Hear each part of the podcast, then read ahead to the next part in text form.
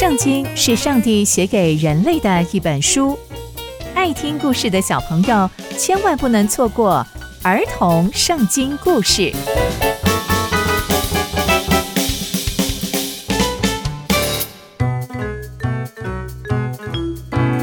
各位亲爱的大朋友、小朋友们，大家好，我是佩珊姐姐。小朋友们，今天佩珊姐姐要跟大家分享的故事是历史为记。我们在上一集说到，上帝让以色列人穿越约旦河，那接下来又会发生什么事情呢？让我们继续听下去吧。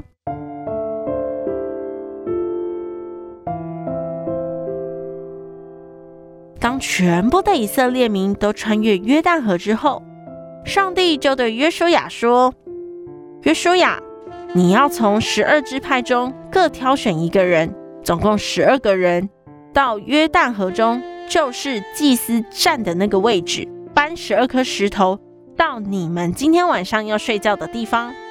于是约书亚就照着上帝的吩咐做，并且跟这十二支派的代表说：“以后你们的孙子、孩子、孙子、曾孙问你们这是什么意思的时候，你们就要说：因为约旦河的水在上帝的约柜前止住了。”所以这是上帝保护以色列人永远的纪念。十二支派的代表听到之后，就照着约书亚的吩咐去做了，从约旦河中搬了十二块石头到他们住的地方去。约书亚另外找了十二颗石头立在约旦河中，也就是立在祭司站的那个地方。当以色列民完成了上帝吩咐的事情后，上帝就让祭司从约旦河上岸。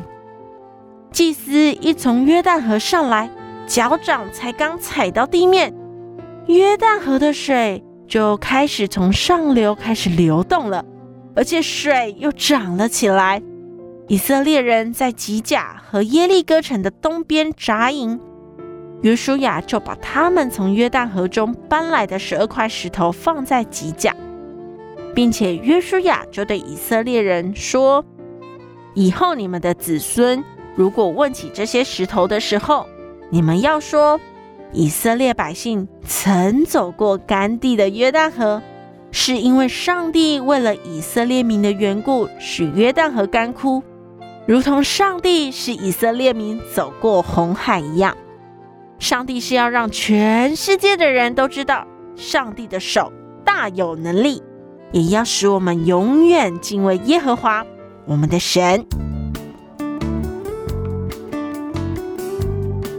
从今天的故事，我们可以知道，上帝为了让以色列百姓顺利通过约旦河，又行了一次神迹，而且上帝要约书亚让百姓在约旦河中搬十二块石头作为记号。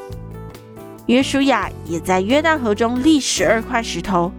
为的是要提醒以色列百姓，也是提醒我们要常常记得上帝的恩典。在我们面对许多的困难和挑战，上帝都伸手帮助我们。